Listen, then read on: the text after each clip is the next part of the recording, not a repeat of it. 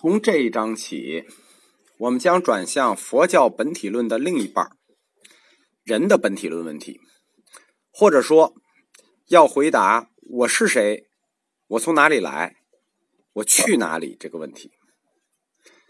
按照佛教的世界构成的描述，我们可以知道，人是作为一个类来被定义的，就是三界六道里的一个类。这其实后来跟那个我们共产党的老大马克思的定义是一致的。为什么？马克思说过嘛，人是类的产物。所以说，佛陀对于人的这个定义是很超前的，它是一个类。所以，人这个概念，它是永恒存在的，它不存在生灭问题。就是说，人人类是永恒存在，不存在生灭。人的所谓生灭，只是具体到了某个人。这就是一个整体和个别的关系。我们要记住啊，在佛教里，大量的都是这种成组的关系。实际这就是有与空之间的关系。什么意思啊？有和空是一组，永在的人类是有，个体的生灭是空，有空这是一组。人类整体的生灭呢，它是跟四大劫同行的，就是成空。呃，坏空成住一起运动，或者说它跟世界的生灭一起运动，而个体的人，他频繁的生死，那是由因缘决定的。由因缘决定一个人的生死，这个理论体系就叫缘生，或者叫缘起。我们后面将展开讲缘起论。缘起论可以看成是印度佛教的缘人论。而我们中国佛教的元人论系统呢，是唐朝末期华严宗大师宗密写的。缘起这个词是佛教里头排名第一的词，排第一，他排第一，绝不是第二，重要到了无以复加的地步。缘起论这个理论对佛教的三大领域的影响力都是排第一的。可以说，在佛教哲学四次大的变迁中，只有缘起论没有被改变过。缘起论就是整个佛教哲学的基石，甚至是整个佛教的基石。我们谈到缘起论对佛教三大领域的影响力都是第一。哪三大领域呢？第一个领域叫经论领域，就是佛教的所有经典、种种经论。大部分都是在缘起论的某一个点上开始建立起来的。第二个是哲学领域，通过它形成了佛教哲学的四大流派。第三个就是它的宗教实践领域。可以说，佛教的思想特点，如果用两个字去概括，那就是缘起。我经常碰到有人问我说：“这个信佛教好还是信基督教好？”这个问题。我说这很简单，如果你要相信神造世界，那就去相信基督教，怎么信怎么有；如果你要相信因缘两个字，你就去信佛教，怎么信怎么有。很多大师讲缘起这个概念，上来就讲十二因缘，其实这是不对的。为什么呢？十二因缘就到了一个个体人的缘起。而缘起论作为佛教缘人论的理论基石，它是有顺序的。它的顺序的第一步是人类的缘起问题。基督教讲人的诞生是有原罪的，偷吃了一个苹果，你好大的罪啊！佛教讲不讲原罪？佛教也讲原罪，但它不是明确的讲的，它是从人类缘起这个概念上讲起来的。就暗含着人类的原罪问题。我们看一下佛教世界里人的原罪是怎么来的。首先，人类的始祖是从光阴天经历梵天，我们前面讲过，最后堕落到地面上，堕落到人间。那这个人类创世纪的想法跟达尔文的进化论是不一致的啊，因为实际上。在科学界一直存在一种假说，就是说人类是从外星文明到我们世界上来的，带到地球上来的。其实这种假说在佛教的里头已经提出来了。人类的始祖堕落到大地上以后呢，我们谈过，它最早是用光交流的。它堕落了以后，它仍然是可以发光。它成为人的标志是什么呢？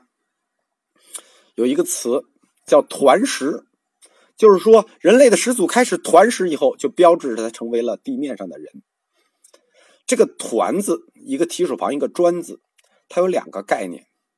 一个呢是说把东西团成一个球吃，另一个说呢是用牙来咀嚼食物。反正甭管怎么说，人的标志就是从堕落到地面上开始吃东西开始。一开始吃东西，身上的光就消失了，进而就开始用语言进行沟通。那吃食欲，这不是原罪。虽然是从食吃东西开始的，佛教比基督教宽容，不是说吃个苹果就给你定罪，但是吃这已经预示着原罪要开始了。那具体的原罪是什么呢？《世纪经·世本原品》上说。众生颜色相貌优劣，互相是非，言我胜汝，汝不如我。这段话听懂了吗？就是人这个样子不一样，互相是非，就是说人类的原罪是从互相攀比开始的。我比你好看，你比我，我比你好看，你比他好看，不拉不拉不拉，就从样子的互相攀比开始。原罪的第二个叫什么呢？叫众生竞聚积粮。自藏几米，盗他人田谷，引发争打，世间转恶。就是大家都自己藏粮食，偷别人的，开始争打，世间转恶。这就是吃饭问题，是生存权的问题。于是，生老病死，对落恶趣。那相貌优劣，互相是非，这是第一个。这是什么原罪呢？这个原罪是淫，是淫欲的源泉。哎，大家不然比相貌干什么呀？啊，这这个姑娘好看啊，那个姑娘不好看，对吧？第二，积粮引发争打，这是什么原罪呢？是食，是食欲的源泉。我们可以说，佛陀对人类命运的哲学思考是非常有高度的。他考上来考虑的是什么？他上来考虑的这个命题叫做人类不平等的起源。而且惊人和恐怖的是，他抓住了这个不平等起源的核心要点，就是争夺最优交配权和生存权的问题。什么是淫？就是最优交配权；什么是食？就是生存权。客观的说，佛陀的思想指向和覆盖范围是完全正确的。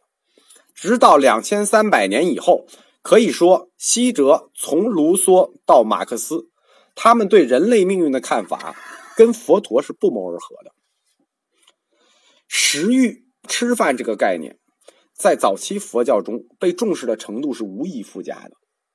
淫欲都往后展了，这可能跟当时的社会生产力有关。就吃饱是不容易的事情。吃饭，它实际是财产私有制的生物学基础。就是吃私私有制怎么来的？生物学基础就是大家都要吃饭活下来。或者说，这是人类不平等的原点，所以活着第一件事就要吃饭嘛。在人类诞生的这个故事里头，佛教已经定义了人的原罪——吃饭问题和睡觉问题。但是这样说不确切，应该说是吃饭和睡觉引发的后续问题。吃饭睡觉这件事本身没问题，问题在为了他们而产生的问题。讲到这里。我要给大家纠正一个概念啊，正好讲到吃饭这个问题了。早期佛教僧人是乞食，就是要饭，这是为什么呢？你自己劳动行不行？不行，因为自然资源就这么多，你劳动也等于在抢饭吃。食是人类的原罪，争夺吃的是人类的原罪，所以僧人乞食这件事情就含有不争的意思。就不去争，我不跟你们争这口饭，你们吃剩的给我一点就行。我们说啊，佛陀的这个情怀是很伟大的，他的这个宗教实践是很伟大的，是有向原罪赎罪的意思。大部分人，包括和尚自己，包括今天一些高僧们，都以为这个乞食是为了让僧人不为饮食所困，去一心修道，这个这个看法的 level 太低了。虽然佛陀对人类整体命运的认识非常的深邃和精准，但他无心这块，这不是他思索的目标。他的目标在于个体的人。下一章，我们就转向佛教世界本体论另一半的核心——个体的人。